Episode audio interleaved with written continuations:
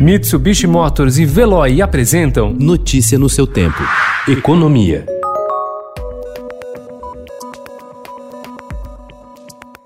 A agenda ambiental ganhou maior relevância para as empresas brasileiras que pretendem atrair investidores estrangeiros para seus negócios. Para Alessandro Zema, presidente do banco americano Morgan Stanley no Brasil, o tema ambiental tem sido cada vez mais uma exigência maior de quem investe em companhias brasileiras. A retomada das agendas de reformas e disciplina fiscal ao lado da questão ambiental são os pontos mais importantes para a atração de investidores para promover o crescimento do país em meio à pandemia pandemia do coronavírus. Alvo de críticas generalizadas por causa do avanço recorde do desmatamento na Amazônia, o governo tem deixado de usar recursos milionários já doados por outros países justamente para combater os crimes na floresta. Mais de 33 milhões de reais já repassados ao Brasil por meio do Fundo Amazônia, programa financiado com dinheiro da Noruega e Alemanha, estão disponíveis para duas ações: uma de combate a incêndios pelo Ibama e a outra para que o Ministério da Justiça amplie o trabalho de fiscalização na floresta pela Força Nacional.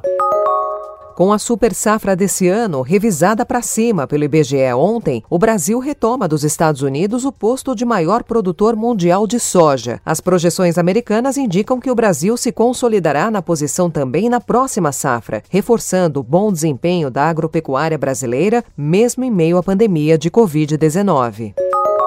As vendas do varejo em maio devem ajudar a atenuar as perdas esperadas para a economia no segundo trimestre, período considerado fundo do poço para o comércio pelos impactos da pandemia do novo coronavírus do país. Passado o baque provocado pelas medidas de isolamento, o varejo teve crescimento recorde de 13,9% no mês ante abril, segundo a pesquisa mensal de comércio do Instituto Brasileiro de Geografia e Estatística.